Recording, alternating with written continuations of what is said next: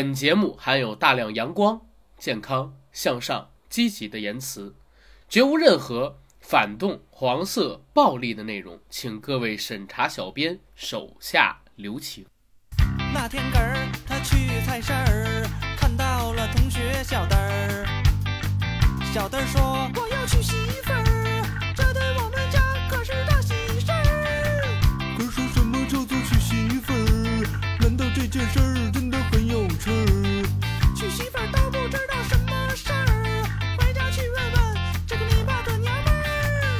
么么么，什么叫做娶媳妇儿？难道这件事儿真的很有趣儿？儿子，你这个傻笨笨儿，娶媳妇儿可不是什么大好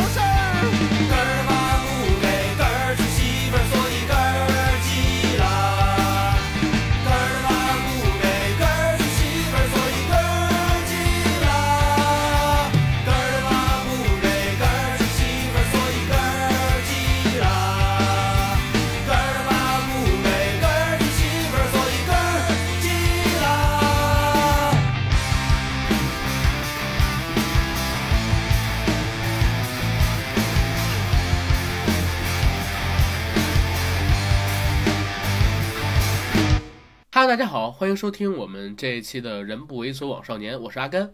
大家好，我是小九。非常高兴呢，又能在空中和大家见面儿。是的，这期节目呢，是我们许久未见的《人不猥琐枉少年》系列的专题。九哥，上次咱们做这系列是什么时候？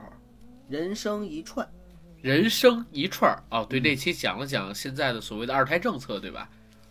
对 对要生就生一串儿。对，要生就生一串儿，这响应国家的号召，你看多主旋律。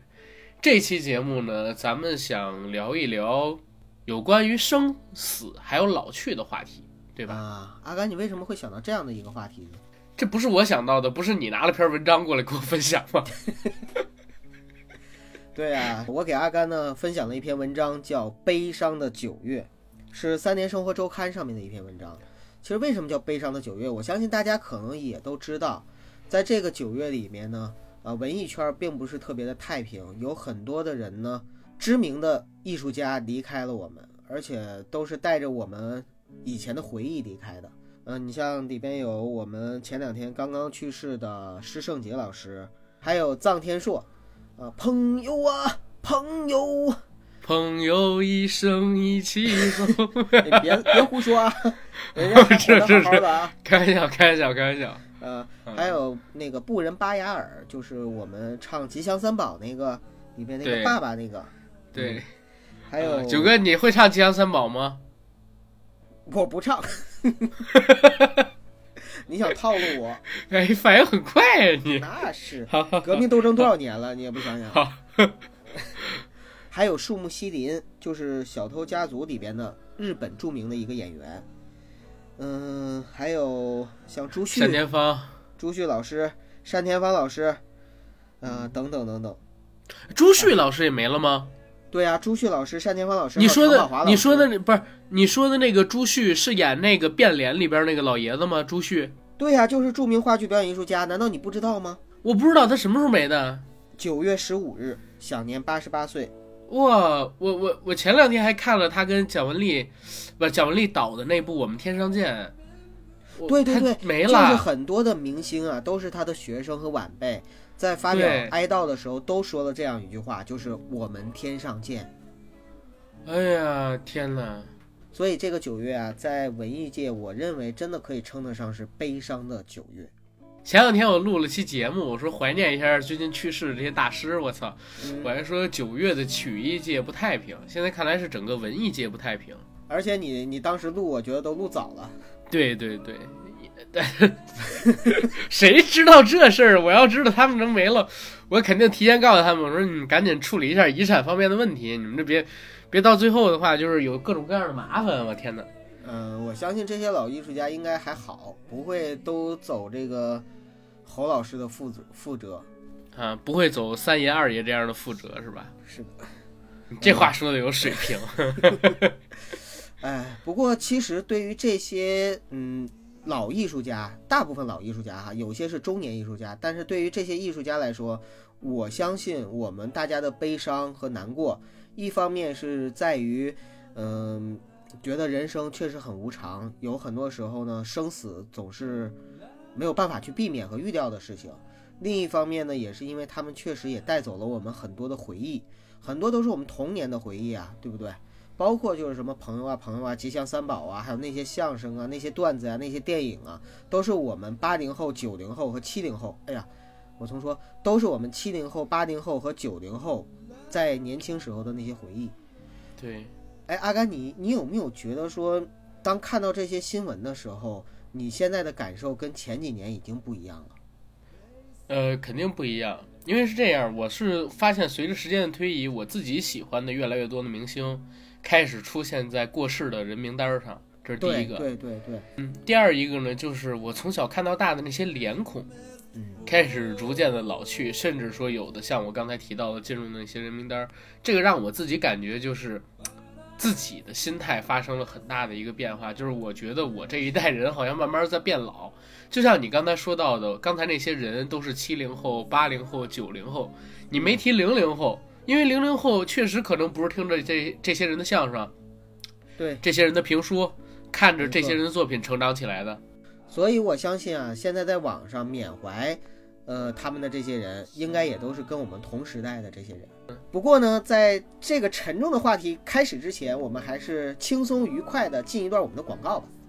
对，轻松愉快的进一段我们硬核电台的广告。我们节目硬核电台已经在喜马拉雅博客平台独家播出，欢迎大家收听、订阅、点赞、打赏、转发我们。同时，如果您想了解我们的更多资讯，欢迎在微博和微信平台搜索“硬核班长”，关注我们；也欢迎在微信平台搜索 “Jacky L Y G T G A C K Y E L Y G T”，加我们群管理员的微信，让他拉你进群，和我们一起聊天打屁。记住，我们的官方自媒体叫硬核班长。我们的微信群管理员叫 Jacky L Y G T。好，广告做完，让我们进今天正式的节目。哦，说的漂亮，这段贯口。九哥，你今天不是给我发的这篇文章吗？对吧？对呀、就是说悲伤的九月。在聊这个悲伤的九月之前，其实我也跟你提过，就是咱们要不要做一个有关于老去啊，或者说做一个有关于我们自己看待生死的一期节目。为什么呢？因为前两天发生了一个事儿，啥事儿啊？呃，就在我们公司里，我们公司呢有有几个是九五年的这个孩子，然后到我们这边来实习来工作，他们今年是刚刚踏入社会。因为我跟他们其实年龄还比较相仿，我自己觉得相仿，然后社会阅历可能比他们丰富一点，但是年龄上边是没什么代沟的。我们就经常坐在一起聊天儿。结果呢，前两天我听到他们在聊一个话题，聊什么话题呢？讨论一个明星，这明星叫朱一龙，九哥你听过吗？我只听过傅大龙，傅大龙，朱一龙你没听过是吗？没有。我也没有听说过，我不知道他演了什么作品，我也不知道他上过什么综艺节目，甚至不知道他是唱歌的，还是说演戏的，还是说一个就是综艺节目的主持人，或者说 MC，完全不知道明。星吧？呃，可能是流量明星吧，因为我确实是不太了解。但是他们聊到这个朱一龙的时候特别火热，我说朱一龙是谁？他说啊，朱一龙你都不知道，你不是混娱乐圈的吗？我说我 我说我说真不是真不是，朱一龙到底谁啊？现在最当红的男明星，我一听我都懵了。我说现在最当红的明星不是蔡徐坤吗？不是吴亦凡吗？不是鹿晗吗？嗯 那都多少代之前了。对，结果他们就跟我说，那那个吴亦凡跟鹿晗他们俩现在都已经就是上一代甚至上上代的明星了，是的，然后现在追的都是什么邓伦，呃，什么 还有朱一龙，然后蔡徐坤也算是一个。说蔡徐坤现在都干不过朱一龙，朱一龙现在是最火的，我一下我都懵逼了，因为蔡徐坤火，我就迟了好几个月才知道，因为《偶像练习生》那个节目我就没看过，你知道吧？我一听这名儿我就不想看，结果呢，这个朱一龙怎么火的，我更是不知道，一瞬间，一瞬间我就感觉我自己老了。哦，因为你老去的一个最重要的标志就是当下最年轻的年轻人们聊的这些话题跟东西，你不知道是什么，你知道吧？有点脱节了，跟这个时代。嗯然后后边呢又发生了一件事儿，我看了一下那个叫朱一龙的微博，看了一下他的一些简单的个人介绍，我想劝阻那几个小孩儿，我说，哎，有什么好喜欢的？这个也没什么作品，就是一个纯流量的一个明星。呃，我看了一眼，他他也没什么。但是我刚要说出口的时候，我突然想到，我操，我不能阻拦他们。我现在如果阻拦他们的话，就跟当时我妈，然后我舅，我那些长辈劝我不要喜欢成龙啊，不要喜欢，哎，但是成龙跟他还是不能比啊。不能相啊，不能不能不能相提并论论，对对，虽然都有个龙字啊。啊，周杰伦，周杰伦，周杰伦，周周杰伦，周杰伦也不能拿周杰伦跟他比，反正就是像我那些长辈劝我不要去追我喜欢的偶像的那样，去劝我。那个时候我特别反感他们说这样的言论，然后我一下就停住了，我没有说出口，因为我觉得我说出了，他们肯定一觉得我老土，二觉得我这人很讨厌，凭什么管他们？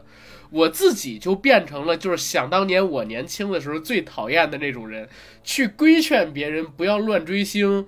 要干正经事儿，好好学习，努力工作的那种老年人，这是让我自己最操蛋的一件事。觉得我靠，我真的老了。哎，阿甘，我告诉你一件更让你绝望的事情吧，就是你即使现在意识到了，以后你还会无数次的去做这样的事情，因为你终将变成你最讨厌的这种人，我尽量控制我自己，因为你终将老去。不是我尽量控制我自己，尽量控制我自己对年轻人喜爱的各种东西不发表任何的意见，哪怕我跟他们脱节了就脱节了，我尽量不要让他们讨厌我。嗯，把我当成一个老古板、老学究，这是我能做的一个事情。但是有的时候我也在想啊，你说我马上要过二十五周岁的生日，嗯，对吧？啊，我我现在还在本命年里，这一年很不顺，但是我马上才要过我二十五岁的生日。原则意义上来讲，我觉得我自己还是一个朝气蓬勃的年轻人，但是。我为什么跟我现在身边差这么三四岁初踏上社会的这些小孩聊天的时候，我感觉到我自己跟他们不是一个时间阶段的人，而且跟我年龄差不多的啊，也是九二、九三、九一，大概这三年左右阶段的人，大家都会有这个感觉，就是我们没有原来那么年轻了，然后我们想问题的方式开始不一样了，这是让我感觉到最郁闷的地方。因为现在一代人的概念已经变得越来越小。比如说以前我们说十年一代人，但是现在可能是两三年就是一代人了。对对对，说个最简单的例子，就是如果我十八岁的时候交了一个十七岁的女朋友，那我是跟未成年人发生性关系，这个东西也很难说，对不对？那你交过的女朋友中发生性关系最年轻的是哪个？十八岁，十八岁。嗯，嗯，好好好，可以可以。然后呢？你想问什么？没有没有，我也十八岁。是吧？我大一的女朋友，我大一的女朋友，嗯嗯，不过要说起来的话，转眼之间十八岁距离你都已经过去七年了，对于我来说都已经过去十七年了。哦，对，还真的是，我操！那九哥，你作为一个三十多岁的老男人，不是你作为一个三十多岁的男人，你觉得自己老了吗？我觉得你刚才说作为一个三十多岁老年人，我就挺认可。老男人，老男人不是老年人。然后你又说，我其实说实话，我应该是从过了三十岁开始吧，就已经有比较严重的那种中年危机的感觉了。呃，在二十五岁过了，也就是你你这个年龄，你即将过生日之后，我其实就已经开始觉得自己已经老了。二十五岁的生日过后，你觉得自己老了是吗？对对对，二十五岁，哎呀，我想想，我二十五岁生日是什么时候？二零零八年啊。你想，九哥，你知道吗？嗯我最近一个特别深的感触就是，我特别害怕自己这一次生日的到来，因为我认为一旦过完二十五岁的生日，人就在往三十岁走，你明白吧？这个很恐怖，就是每当你说自己还不到二十五的时候，就是人说二十郎当岁，嗯嗯嗯，你一过了二十五就快三十了，就会有这种感觉。我操，三十岁，这在我以前是完全不敢想的一件事儿。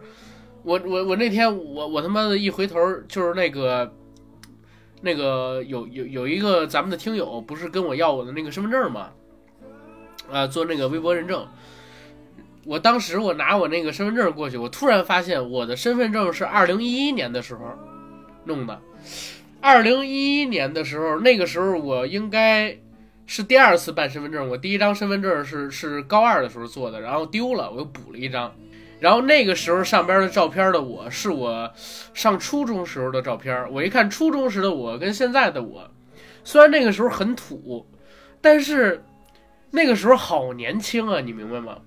好水嫩。我，呃，对，好水嫩。我如果现在再去做一个这个身份证，因为我最近准备重新办张身份证，嗯，我说我现在再去办一张身份证，这个身份证上面的照片应该会跟我大概二十年左右。对，哎呀，就是心里边有一种特别难受的感觉，我自己已经变成快，就我以前老骂人老帮菜，你知道吗？我现在也也有一种自己成为老帮菜的感觉，而且我跟我身边很多年轻的朋友去聊天，我就特别难受，我觉得自己跟他们比起来老了好多。现在的小朋友如果见到你的话，呃，还会管你叫大哥哥吗？现在都叫叔叔。你知道前两天那个中秋节，中秋节有一件让我特伤心的事儿，我当时给所有的听友朋友有我微信的，然后还当然我微信里边所有的好友我都发了啊，群发了一条，祝你中秋节快乐哟，这样一条语音。发完了语音之后呢，大家都给我回复，我还挺开心的，一条一条跟他们就是发一个表情。直到有一个叫小李子的听友，咱北京的你也见过是吧？然后呢，他给我回的微信是啥？是他那个儿子给我回的一条语音，说：“阿甘叔叔，中秋节快乐！”哎呀，我一听挺不是滋味儿，我给他发了一个六十六块六毛六的红包，嗯，呃，这红包名字叫叫哥哥，然后又回了几个字儿，我说叫哥哥领红包，叫叔叔别领。结果呢，他就真没领，你知道吗？我不知道是小李子没看见呀，还是怎么着，我就眼瞅那个红包，然后过了大概 一天吧，然后退回了我自己的账户里边，搞得我很尴尬，你知道吗？你这个就是就是什么？就是自取其辱。关键人家小孩儿祝我中秋节快乐嘛，我也跟他逗一下，我说你你叫哥哥就领红包，叫叔叔就别领，结果他妈就没有领，让我好难受啊，你知道吗？我靠，原来我在我在别人那边都已经是长辈级别的人物了。哎呀，你知道我最近嘛，就是因为去年开始，你也知道我开始玩王者荣耀，就是我玩王者荣耀的目的，就是为了想跟这些九零后和零零后的小孩儿能够有共同话题，啊，能够打成一片，对我身边有很多小客户啊什么的，然后有的时候跟他们想交流的时候，发现你聊不到一起去。我记得好像十几年前，我跟他们聊聊课本上东西啊，聊聊东西，聊聊一些就是喜羊羊啊、灰太狼什么的，我还能聊几句，巴拉巴拉小魔仙什么的。现在的话，真的是完全插不上是嘴了，所以怎么办？我只能说，呃，找一些他们感兴趣的东西。但是，但是你知道吗？我在我在玩这个游戏的时候，我仍然是倍倍感打击。因为我的这些小朋友们啊，就是一个个玩的特别好。然后呢，我我我我我我前两天我问我那个小兄弟什么的，我就说你们玩王者荣耀吗？他说玩啊。我说你们都什么级别？他说王者呀。我现在就还是黄金，这这还差着无数个级别，我拼命死命上也上不去的那种。然后就跟他们哎啊连、连排打打打了几把，我就发现这些小孩真的简直了。不是九哥，你想啊，去年啊不，今年年初大宝来北京的时候，你还记得吗？哎，你别说大宝，大宝就是咱们不是录期节目嘛，大家如果感兴趣的话，可以回头去找一找，就是我们说艺考那一期期啊，啊、就是大宝跟我玩王者荣耀的时候也打击我了。你知道他怎么打击我的吗？啊，就是我们玩着玩着游戏，他在游戏里说，他说：“哎，九哥，你这个名字特别有年代感。”我说：“为什么？”然后他说：“你这名字一看就是那个大叔的名字。”你叫什么名字？出世陈心。我说是吗？那肯定是啊！我靠，其实出世陈心那个名字一看就像是三四十岁的人起的名字。嗯对啊，咱们还有一个回忆起来，后来后来咱玩吃鸡，你还记得吗？咱玩吃鸡，啊有一大哥叫沈阳张九里熏鸡，嗯，然后我们听这名字怎么那么怪，我们以为一直以为他是一个卖那个熏鸡的、卖熟食的，嗯。结果发现是沈阳的一个律师，我操，还挺有名的，在当地，嗯。搞得 不是你说这跟我说有关系吗？不是，就是说你们中年人起的这些名字，就是哪怕再怎么好玩，再怎么想逗一下，都脱离不了那种年代感，你知道吗？就是我们想他的时候，就肯定没想他是一二十多岁的人。是，就是就是这么说吧，就是我们呢，我们再怎么想要皮一下，但是仍然有，就是仍然仍然逃脱不了那种时代的尴尬，时代的那种岁月。思维习惯，呃，因为那个名字，我当时想的时候，真的就是突然，我就突然之间意识到，哎，那不就以前我们 QQ 空间啊什么上面的那些名字吗？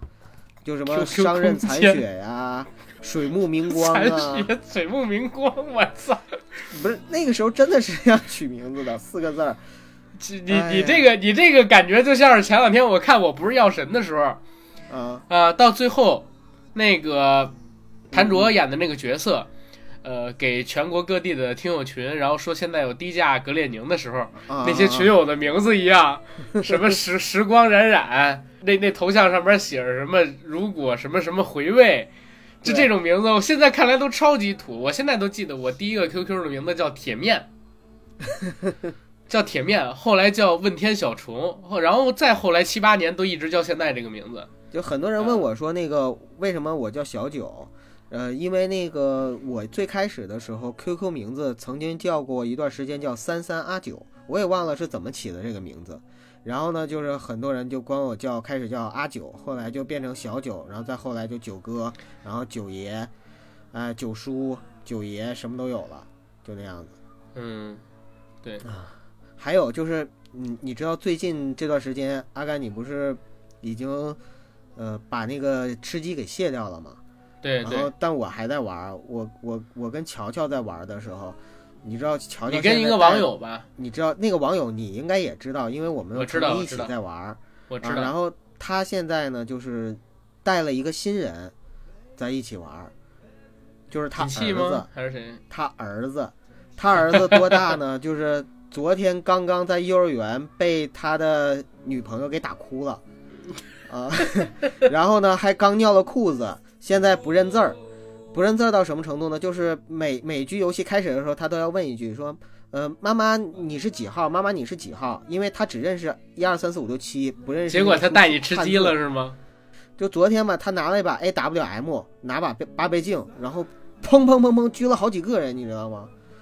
就我就觉得现在的小朋友玩游戏简直就是，哎，就就你你知道那种就是你再怎么努力，你你都会发现你你不如别人的感觉吗？我不知道，我不知道，我不知道，我不知道心，碎了一地我。不知道，我不知道，我从来没有遇到过这种。没有，我一般都是完全没努力就把别人给超过去了。我我觉得你像这样很明智，你卸载这个游戏，因为你以后也会遇到更多比你更年轻的人。没有，我我也在想，你知道吗？我卸载游戏，就代表着我自己又老了。嗯，你你现在看我手机上有游戏吗？手机上没有任何游戏，我手机上呃有几个，一个五子棋，还有一个聚会玩，就是聚会的时候玩的那些游戏，喝酒的游戏啊，或者打牌的游戏，别的没有任何游戏。然后我之所以把吃鸡卸掉，我从来没有玩过王者荣耀。之前大宝他们也好啊，花花他们也好啊，还有那个锦气跟我说过嘛，好像也好像也提过，他没，说你要。对，你说要不要玩王者荣耀？我说我不玩，我觉得没有意思。我对推塔这种游戏，呃，提不起来概念，代入感不强，不够刺激。当时我还是这么说的。后来出了吃鸡之后呢，我玩的挺开心，哎，这这游戏带劲，啊、打的也挺好。但是呢，前些日子为什么我把吃鸡给卸载了？因为我觉得占用我的时间有点多，我玩这个游戏有点过分，因为嗯，九哥是知道的，玩儿最痴迷那段时间，每天晚上回了家，然后拿起手机就开始玩，玩到十二点多，还组战队，还组军团，天天他妈上线交各种朋友什么的，那个装逼仔，还有那个小鹿，还有那个锦气他们几个，咱们叫上一起，咔咔咔咔就开始吃鸡。后来发现这么一弄，晚上我什么时间都没有了，就。嗯，我也没时间看书、看电影、看综艺，没时间学习了，甚至就是我懒得拿时间出来剪节目了。我说不行，我就把它给删掉了。但是删完了之后呢，我发现我特空虚。我说我不行，尤其是就联想到咱今天做这个节目，我觉得我真的他妈变老了，我都不愿意拿点时间出来玩游戏了。那我觉得不拿出时间来玩游戏，这个还是蛮可以理解，并且也挺健康的。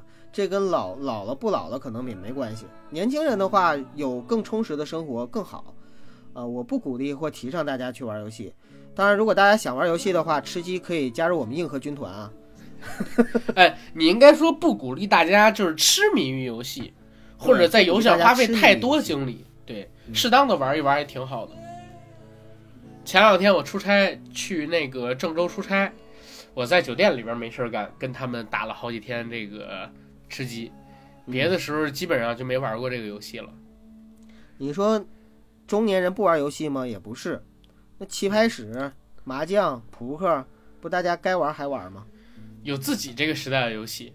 对，对，而且是这个样子，就是你慢慢的你会发现啊，就是你举一例子，你像我们领导，他也想玩吃鸡，对不对？嗯，但是他玩不了，他看三 D 晕得慌，而且他没玩过什么就是射击类的这种游戏，你知道吧？嗯，嗯他们那个年代，可能说连 CS 都没有，更何况手机上边这种游戏，他不会操作，他再去从头接触，我就觉得太累了。你像咱们玩吃鸡，最起码一上去很快就能上手，但是他呢上手可能就要一段时间，上手的时候他又不想让我们看见他那种举足无措的样子，所以他与其这样，不如不如尝试，呃，哎不如就不尝试。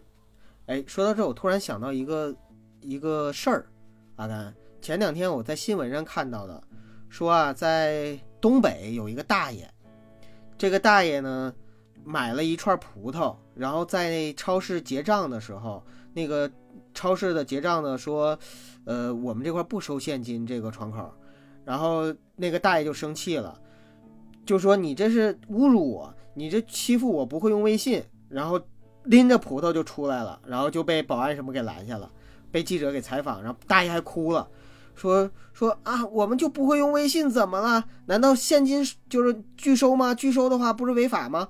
下面也有网友说说你这个拒收现金、拒收人民币是违法的，但是超市也解释了，说当时呢就是因为人比较多，他开通了无现金呃通道，那个通道是不收现金的，但是其他通道是可以收现金的，就是。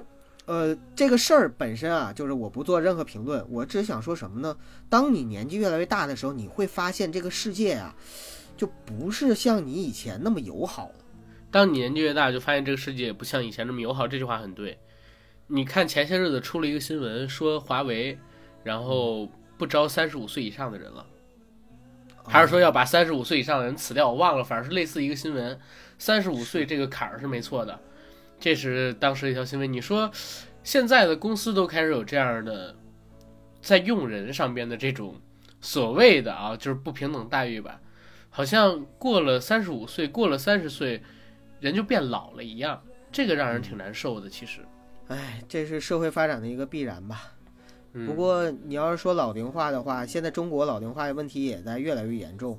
对，呃，四月份的时候，我不是去趟日本吗？在日本，我看到的日本的老龄化已经非常严重的情况下，呃，很多的老年人就是六七十岁的，只要能动的，甚至七十多的，呃，当的士司机啊，然后当清洁员、保洁啊，或者说各种各种各样，就是但凡是社会上那种就是可以动、可以干，然后但是又不需要什么技术和对社会有更大贡献的这样的服务行业。大部分都是老年人在从事基础服务行业，对基础服务行业，所以我在想，我们可能未来也会终于有一天发展到那样的一个程度。但是你可能会更悲观一点儿，日本人吃的东西是什么？咱们吃的东西是什么？咱们到那个年纪的时候，还有还能有那样的身体吗？我不是说饮食习惯上的问题啊，我是说在食品安全上的问题，跟我们身处的环境。日本，你别看它老龄化现在是全球第一高。但是人平均寿命跟患疾病率在全球也是非常领先的。啊咱们中国这个患病率，我操，食品安全，这个环境的污染，然后你再算上现在我们所有的这个，不过到未来的话，人工智能发展起来了，中国人口的老龄化最起码的八零年代开始的计划生育，八零年代这波人最起码到四十五岁的话，二五年二五年以后才会逐渐凸显出这个问题来。还有一点就是关于这个老年人的定义，这个你看咱们现在哈，就就天天喊着我们老了，我们老了，有这种年代的错位感。但其实这种失落感，我相信可能随着我们年纪的增长，还会慢慢的淡去。变得越来越从容。呃，你说老人，中国在中国可能五六十岁都算是老人了，但是你说要是到了国外的话，很多国外定义你能走能跳能跑，六七十岁都不叫老人，人家也不给你让座，然后也不把你当成老人去看待，就把你当成一个正常的普通的成年人。你像前两天就是瑞典发生的那件事儿，你还知道吧？还记得吧？嗯，就瑞典发生那件事儿的话，其实那两位老人家，我们中国看着就叫大爷大妈，但是在人家那儿看来的话，就是普通的成年人、中年人，所以人家没把你当老老年人去看待，没把你当老年人去优待，这个其实对他们来说是很正常的一件事儿。但是在中国，就很多网友也喷，就是说啊，这老年人你带你爸妈出来怎么怎么样，怎么怎么怎么怎么着，或者说你说啊，你说瑞典那边的那个公务人员，你把这个老年人这么看待什么的，人权呐、什么乱七八糟。其实这个东西真的是文化差异的问题。就是文化差异的问题，你要理解对方这个国家前两天文化差异。高晓松就是他也讲过，他说四十不惑，什么叫四十不惑？就是四十不惑的定义，不是说你到四十岁开始你就什么问题都明白了，没有不明白的东西了，而是说当你过了四十岁之后啊，你会慢慢发现很多你以前不明白的东西、不明白的事情，你就不用那么纠结明不明白，或者不想去整明白了。嗯，就是人就变得更加的随和，更加的自然，然后与这个世界高晓松这个理论很像我以前听郭德纲的一个段子，啊，说？以前啊，谦儿哥老纠结孩子到底是不是他的，是不是他的，四十不惑。过了四十岁之后，谦儿哥就放下了，孩子不是我的又怎么了？就当亲的养。来，郭小宝，过来过来，叫于谦爸爸。对呀、要想生活过得去，就得头上带点绿，对吧？你这句话，你 你说这不就是生活的智慧吗？你看，就放下了，就淡然了。我操！对，就放下淡然了，从真的是这样。四十不惑，五十知天命。哎，人过了四十岁之后，可能你就是要学会跟这个世界妥协，因为你不跟这个世界妥协，化敌为友的话，你自己就会越活越拧巴。哎，你年别说四十岁之后跟这个社会妥协，我现在都在逐渐的跟社会妥协的过程。对，你你你看，以前我其实挺愤世嫉俗的嗯，啊，就是我对好多东西看不惯，对好多人看不惯，看不惯我就想说，我就想发泄，我在键盘上边啊，或者在网络上啊，某某某米那样吗？对，真的有点儿有点儿有点儿那种感觉，就在前几年的时候。但是后来，也可能是咱从事的这种行业啊，它不是一种让你能够任性的行业。你在这个行业里边你发现太多无力的东西，你接触到的人越来越多，你自己年纪越来越大，你你慢慢的，你的想的东西越来越深刻，你会逐步的跟这个社会妥协，因为你会发现社会处理任何问题的方式，其实是在当前的情景下，它能够处理到的最好方式。其实你愿你想去左右任何的事情，呃，靠你个人的力量不会有什么大的改变，或者说甚至就不会有改变。你能够做的就是跟随着这个社会的脚步，然后你尽量通过自己一点一滴的这种小事的影响，左右你身边的人，再让他们去左右更多的人，然后左右这个社会。你不可能说自己一个人做独行侠就可以把整个事情然后给解决掉，然后把所有不公平的现象给处理掉。这样的话，你自己反而会特别危险。你只能先适应这个社会，然后再逐渐的改变你，改变自己，改变身边的人，然后进而改变这点儿，改变一点儿吧这个社会。它是这个样子。我是看明白这个之后，人开始越来越没有那么反感，或者一些东西，或者说放下一些东西。其实这个东西就是被动和主动。呃，如果说跟这个世界化敌为友，你是被动的，那么可能这就是一种无奈和心酸；但如果与世界化敌为友，你是主动的，那其实这就是一种豁达和智慧。对呀、你看崔健，对吧？老崔，你你们再愤怒，谁能有以前的老崔愤怒啊？曾经三十八年前，崔健站在天安门广场，举着红旗，弹着吉他，唱摇滚，在三十多年前的那个五月份、六月份的那个夏天，站天安门广场上面就唱这个，你谁能有他愤怒？人家现在也逐渐的开始就是淡然下来。哎，说错了，刚才不是三十八年前，二十八年，啊，不是，刚才不是三十九年前，二十九年前，因为在三二十九年前的时候，崔老师肯定也不会想到现在的社会能变成现在这个样子。我相信那个时候没有人能想到这一点。可能有人想到了，那个人姓邓，他可能想到了，但是绝大部分的文艺青年们，呃，绝大部分的年轻人是没有想到的。最起码，如果我在当时那个时代，我跟他们有一样的境遇的话，我是不会想到二零一八年的中国是现在这个样子，我做梦也不会想到是这个样子。嗯、但是现在这个问题，我们就就把这个搁置一下，把这搁置一下啊！人类社会不是退步的，永远都不会退步的，除非有一天说我操，人伦崩溃，天地毁灭，什么四极将倾，九州不复。你要说出现这种情况，可能会，呃，有什么社会秩序上边倒退。只要经济还在发展，一定是向着，呃，更加好的方向去走。这是经济学理论里边的一个基础，几乎是不可能，呃，产生就是背离这个理论的东西的。前两天的时候，就是我在公众号分享的那篇文章，就是韩寒没有人能永远少年，也是一样的。就当年再叛逆的这样的少年，其实人到中年的时候，可能都会重新跟这个世界有不同的沟通方式。因为你如果再叛逆下去的话，真的以前叫做勇敢，但是现在就叫做幼稚。哎呀，老了老了，九哥，你觉得啊，就是人老了是以一个什么样的标准为限呢？刚才我说的这些，你说的这些，其实都算是一些标准，但是没有一个统一化的一个标准。呃，那我觉得在我心中的定义，呃，我开始衰老的标志应该是我头上两鬓开始出现白头发。你现在不就有了吗？对啊，就是我已经开始衰老了嘛。因为我记得我以前特别引以自豪的就是长了一头乌黑亮丽的秀发。那我可能从二十三岁开始就就没有你这种引以为豪的东西了。不不，我说的这个标准只是对我自己，因为每个人其实他的身体素质是不一样的，就是特征也是不一样的。就是我看到我的头发上出现白发的时候，那一刻其实是对我，就是对我这个个人来说，是一个走入衰老或者说不再青春的一个标志。像今年我意识到自己真的老了，是在，呃，就是从日本回来之后，你知道的，我不是肾结石了吗？啊，对 还是你带我去医院的。对，就是当时那一刻，当直到因为我一直以为是阑尾炎或胰腺炎嘛，然后当大夫告诉我是结石、肾结石的时候，我是那一刻突然之间意识到，以前从来没想过会发生在自己身上的疾病发生了，然后以前从来没想过就是说。会会会有这样的那种不健康的情况，然后发生了。那一刻，我会意识到自己，哎呀，这个年纪到了一定的岁数，中年危机的感觉又会由来而强。是但是在我我记得当时大夫说完你是肾结石之后，你看着我说：“阿甘，中年危机呀、中年危机呀、对你当时语气就是这样，连说两遍。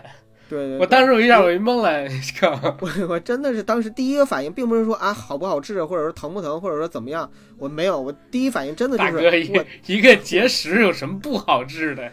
嗯一听说结石，你应该立刻放心。要真是胰腺炎，我操，得受多大罪，而且有生命危险，而且以后你全部告别美食了就。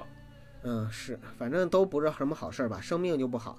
然后另外我自己啊，个人给我的定义就是，如果在我的人生中，什么时候算是真正的变成老年人，或者说步入老年人生活那一刻，我觉得就是从某一天，如果我不举了开始。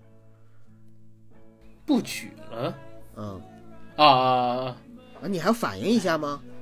不是我我，因为我都没考虑过这个问题，因为我真的我都没有考虑过这个问题，我还花无百日红啊，少年！我我还我还挺健康的。少年不知金子贵，老来望什么空流泪。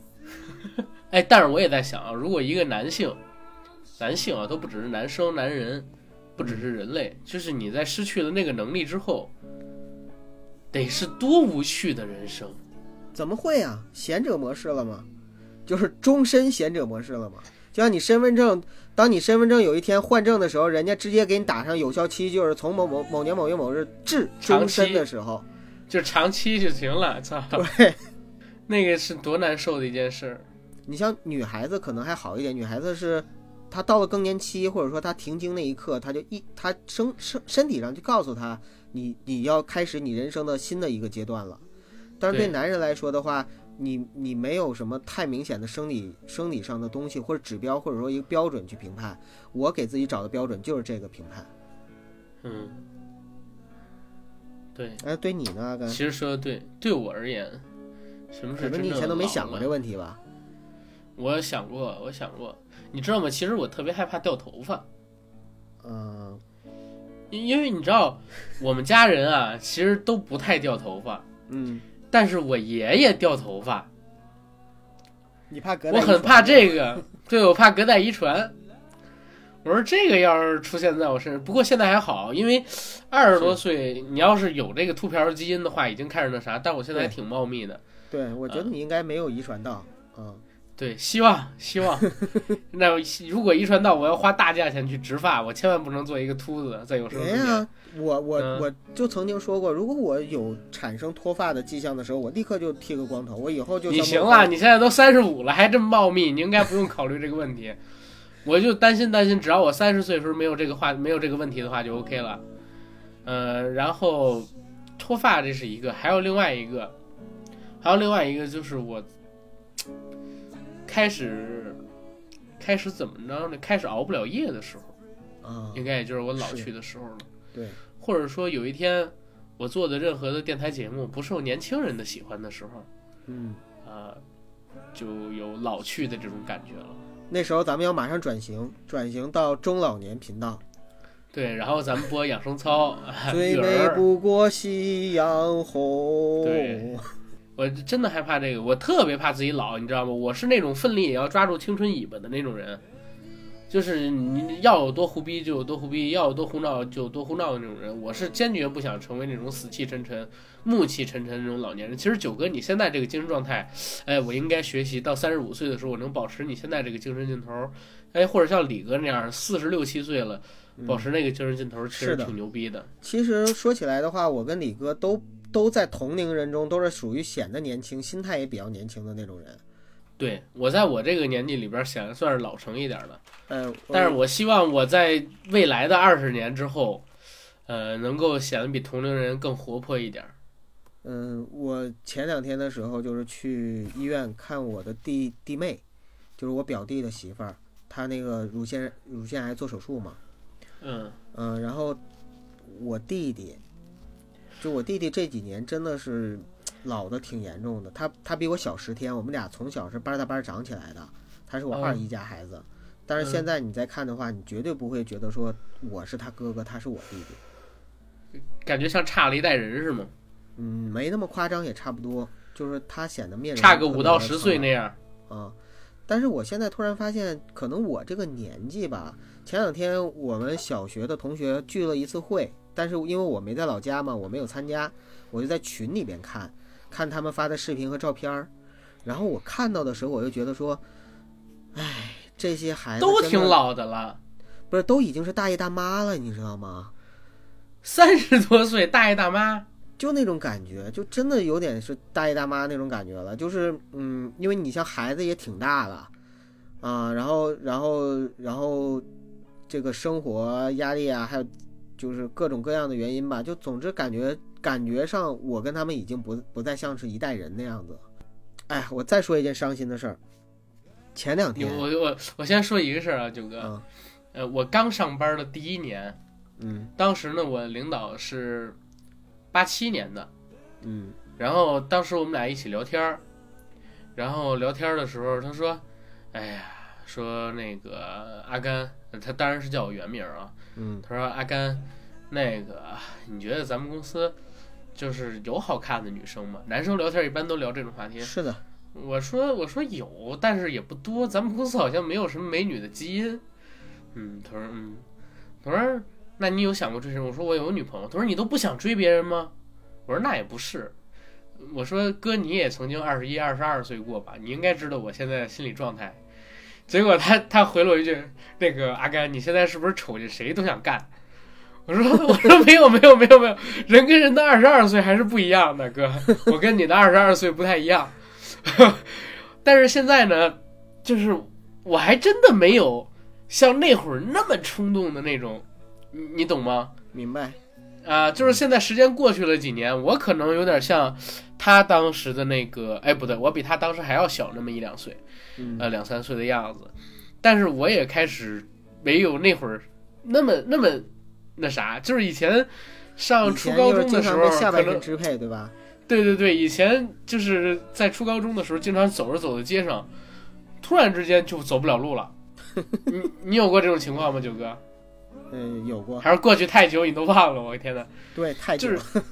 因为我真是上初高中的时候，走着走着街上就走不了路了，或者说上着上着体育课跑不了步了，有这样的情况。嗯嗯。但是这两年这样的情况也会偶尔有，但是开始越来越少，越来越少，越来越少。一个是自己经历的多了，荷尔蒙荷尔蒙分泌的问题。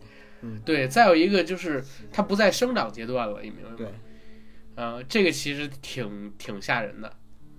嗯、我我要说的是，嗯、今年年初的时候，因为过年，然后呢，在群里边，小学同学群里边，然后看到一个小学同学，这个小学同学呢是小学时候第一个表示喜欢我、暗恋我的一个小姑娘。啊，嗯然后然后就我们俩就加了微信聊了聊，她还在北京，啊，然后没想发生什么，但是我就是觉得说，我特别好奇现在她是什么样的一个状态，结果呢，就是点开了他头像之后，我就失去了再继续了解他的欲望，就就因为在我的印象里边，你知道我的小学应该是有将近三十年了，就是三十年没联系了，然后。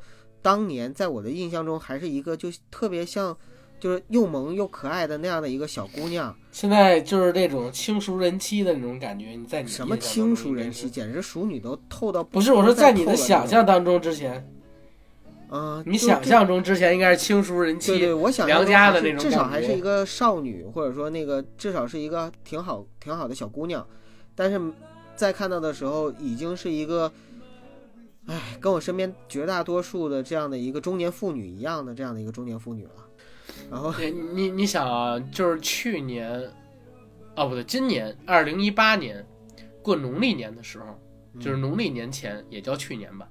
我不是每年都回郊区过年嘛，嗯然后回那边过年的时候，我们发小会出来一起聚会。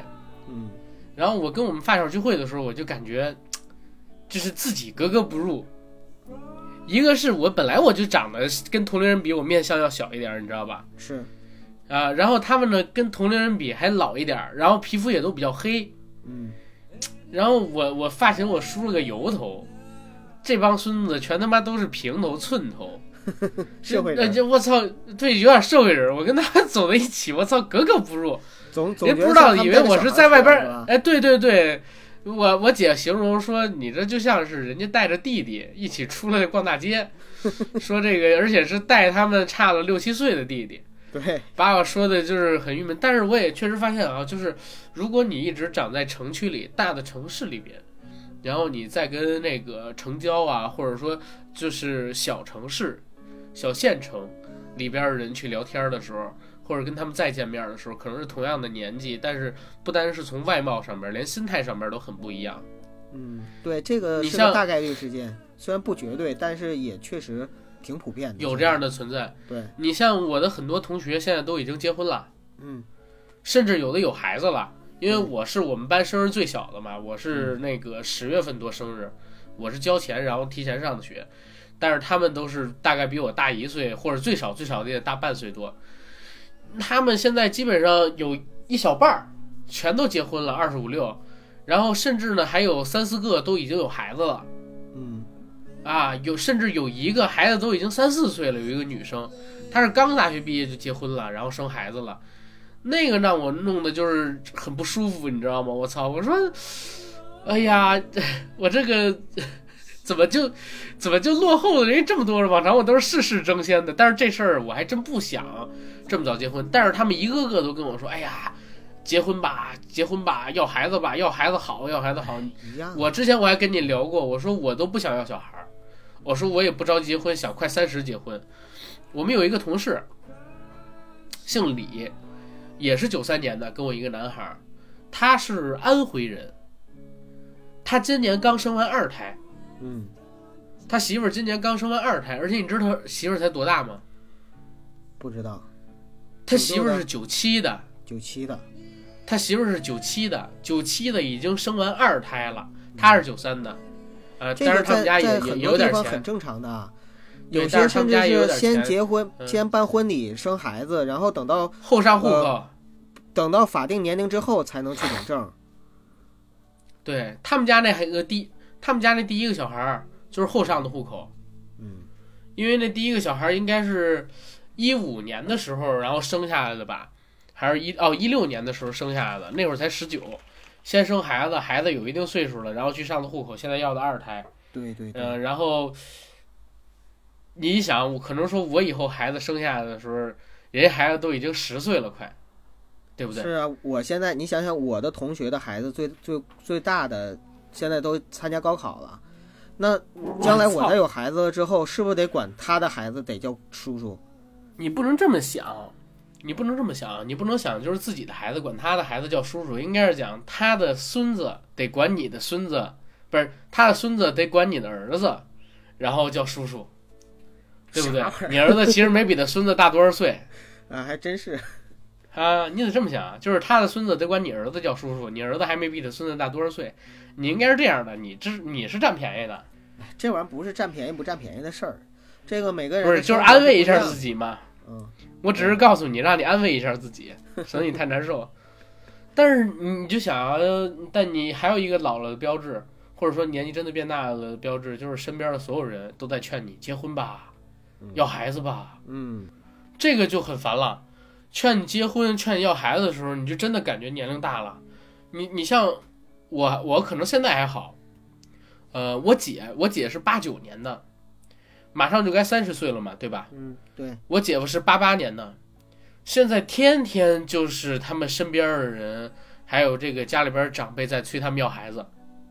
哦，但是我姐她不太想要，我姐想再挣一年钱，因为她她是干旅游行业的嘛，是，她基本上要是准备要孩子的话，先备孕就不能飞了，然后怀孕，怀孕之后再做这个安胎呀、坐月子呀，然后给孩子养到半岁还不能老离人，他基本上所有飞团的工作就没了。是，就得转成内勤或者说文职，对他收入影响挺大。他现在一年不少赚，嗯，所以他就一直在想，要孩子这影响这么大，要不要要？但是家里边又必须逼着他要。我妈天天说，你趁我年轻还能给你们带，你们赶紧要，赶紧要，赶紧要。然后逼到我这儿就是赶紧结婚。我奶奶也在逼，我妈也在逼。有一天，有一天我跟我姐聊到我不想结婚，或者说我想结婚不想要孩子这个事儿的时候，我姐偷偷告诉我妈了。然后我妈跟我奶奶，我奶奶也不知道怎么着，可能也我姐说的，两个人直接就给我电话打过来，说你要还想我活着，你就给我要这个，你就你就给我要孩子，你要你要想让我死了，你现在你就跟我说你不要小孩儿，你说这这弄得我怎么办？以前我从来没有考虑过，我觉得这些事对我太遥远了，结婚啊什么的这些事情。我第一次把女朋友带回家，我我妈让我睡客厅，让她睡我那房间，半夜我就偷偷溜过去了。嗯，第二天早晨醒了，我妈发现我在那屋，我妈也没说什么，给我们做饭。后来我妈第一次跟我说，说你们要做好保护措施，如果有小孩的话，不许打掉，然后怎么怎么样。我还特别尴尬，就特别尴尬，特别害羞。现在习以为常。然后呢，一个是习以为常，这这个也证明我自己经历的事多老了。然后他们又开始催我结婚，赶紧要孩子。嗯，我就感觉瞬间之间，就所有的东西都跟前两年阶段不一样，经历不一样，感受不一样，压力不一样。是。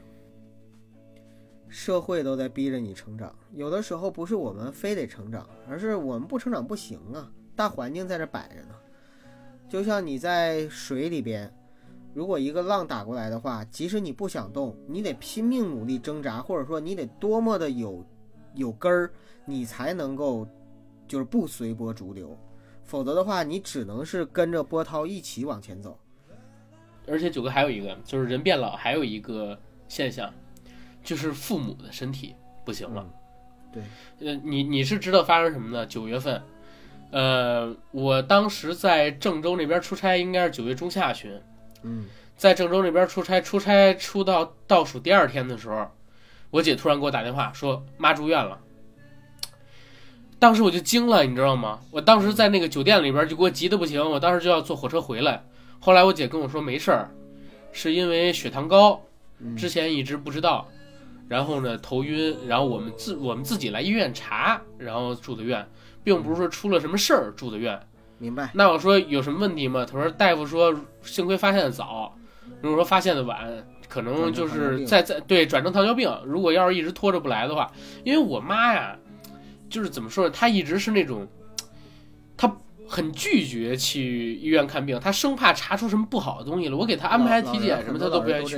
对，对对对，她害怕。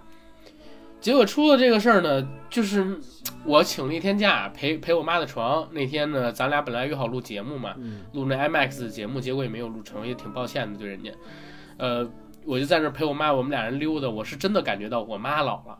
嗯啊、她下楼梯的时候，我得扶着她，然后正好身体也虚弱嘛，血糖加号刚刚通过打胰岛素降下来，然后我们俩人走了大概得有小一小时，嗯然后回的医院，回医院之后，我妈就在那儿睡着，睡着我就坐在那个床旁边给她摁了摁身子，然后我就在那玩手机，玩手机的时候我就特难受，眼泪就流下来了，就是我完全没有想到，呃，自己的父母的身体会在几年的时间里边儿，就从本来很健康，然后还能干一点力气活儿，变成现在这个样子。嗯。然后有的时候可能说我们老的一个标志就是父母开始身体出现了一些问题，甚至父母离开了我们。对，前两天那个费玉清小哥不是这个说要办完二零一九的这个巡回演唱会之后，就从娱乐圈隐退嘛，卸甲归田回家，呃，五花种草去。我看了一下他写的那个退休信，他在里边说的，他在里边说的，说自己十七岁第一次登台，感谢各位的厚爱与支持，才能有今天的一番成就。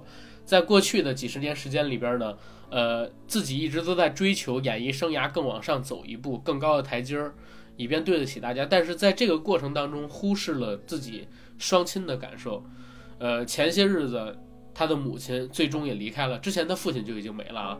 嗯说这个双亲都离开之后，顿觉生活没有了，没有了支撑，没有了什么 能让自己就是呃，因为他也没有孩子。小哥当年好像是我记得跟一个日本的女孩有过爱情，后来没有成功，没成功之后，他就一直是终身未娶。他不是 gay，费玉清不是 gay。呃，所以父母没了之后，他就想说，我我我就退休吧，然后过去五花弄草去。然后他说这个，后来我看网上有一句评价说，父母在，人生还有来处。父母在，人生尚有来处；对，父母不在，人生只剩归途。对对对对对，我觉得这这话说的特好。你看小哥他就是这样的一个例子嘛，就是最近我这个感受尤其的强烈，嗯呃，因为因为我之前是完全没有遇到过这种事情，就是家里边人突然身体那啥，然后我是完全没有想过，但是后来我一想不对，你看我我姐今年基本上也就三十了嘛，嗯，我妈五十多岁了，五十多岁得这种病很正常，对，对不对？那以后这样的事儿会更多，甚至我一想，我奶奶今年都八十了。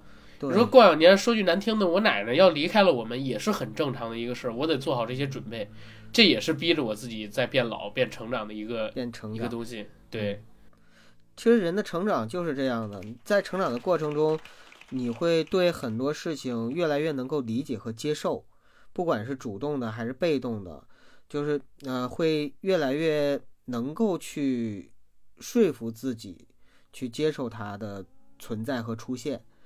对，我记得小的时候第一次意识到，就是说人会死，那个时候就感觉整个人就是瞬间就不一样了，就可能每个人都会有这样的经历，就是当小的时候突然之间意识到，有一天人会死，有一天你自己也会死，有一天你亲爱的爸爸妈妈都会离开，那一刻的时候，你就会想很多很多的问题，甚至你会幻想说那个时候出现的场景，如果那一天应该怎么办？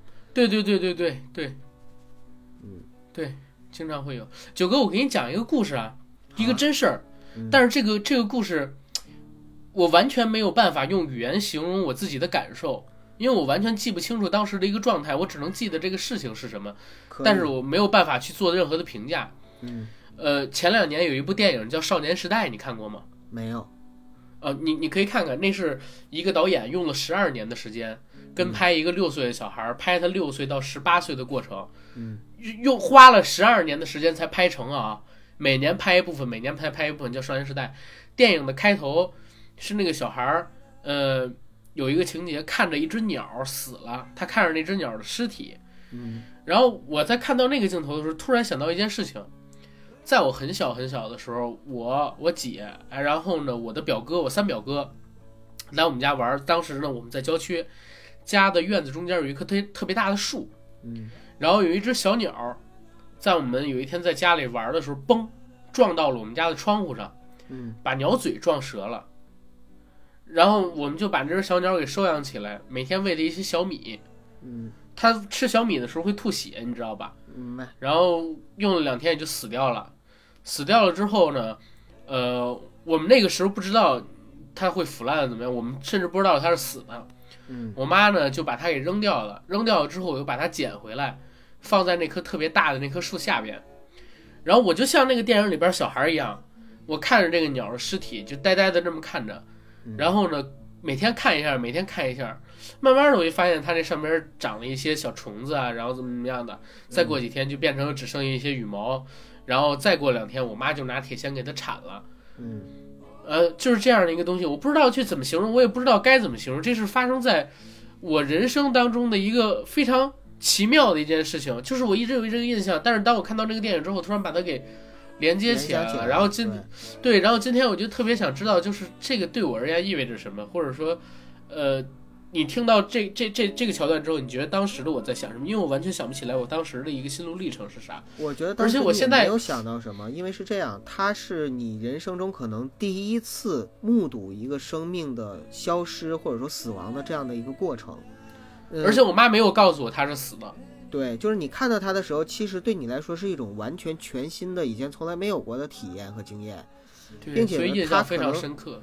对，印象就就会特别深刻，而且它其实是，就是怎么说呢？就是让你在看到这个东西的时候，你可能当时并没有任何的恐惧和害怕，也没有任何的，他你只是一种好奇、新鲜好奇，想知道它后面还会继续怎么发展这样的一个一个心态，然后去看待这个事情，去观察这个世界。小孩子嘛，但是这件事情在你的印象中非常的深刻，并且以后随着你经历一些事，包括就是身边人的离去的时候，你会不断的不断的去想起，然后呢，它就变成了你的，呃，怎么说呢，就是非常鲜明的记忆中的一个符号，并且你就会慢慢的就开始思考生死的问题。人思考生死的问题的那一刻，其实就是他长大的那一刻，或者说开始长大的那一刻。对对，因为我觉得人这一辈子当中会经历很多的看似没有意义，但是它又必须发生的事情，而这些事情它对你的影响看着是没有影响，但实际上却是特别深远的，你自己没有办法去追溯的那种事情。哎，我觉得这辈子会遇到好多，对，我觉得这就是就是很多电影里边，就是很多的导演愿意去运用一些镜头语镜头言或或符号，对你看似是没有意义的，但是其实你去细究起来的话，他对人生很多角色来就是这说，样的。对人生就这样啊。就像我们在某一个时刻坐在某一个树下，或者说坐在某一个窗边，或者说坐在马路牙子上面发呆，看天空，或者说突然之间走空的时候，可能那一刻对我们的人生来说没有什么意义，但是那一刻可能会非常鲜明的永远活在我们人生的记忆里。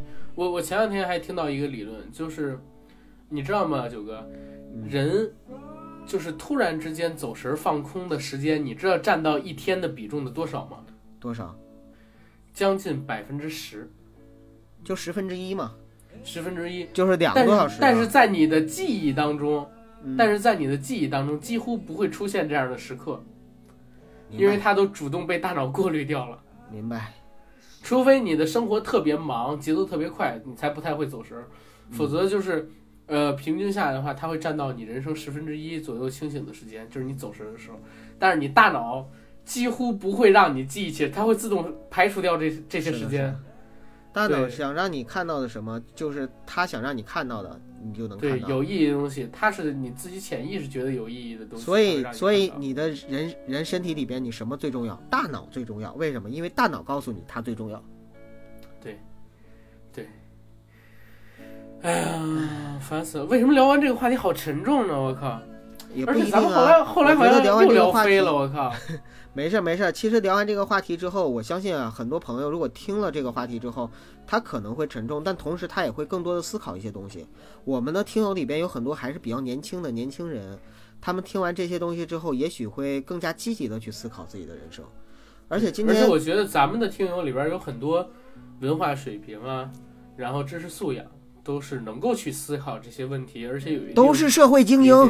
对对对对，呃，话再说回来，虽然我们今天说了很多关于生死和老去的问题，呃，还有一些自己的故事和身边看到的一些现象，但其实这些东西在整个人类社会或者说整个大自然中都是太常见了。再正常不过的事情了，对吧？生老病死循环，呃，没有没有死哪来的生呢？这个大嗯自然整个也是一体的，无论您是信仰什么宗教的，或者是没有信仰的，我相信您在看待这个世界的时候，应该都会有一个更加成熟的态度，就是这个世界本身就是一体的，我、你、大自然，大自然里的风雨雷电，一切一切一切，其实大家都不过是有机物而已，更重要的事情就留给以后的我们慢慢去讨论吧。吧？这期节目可以到这儿了，好，再见。好再见。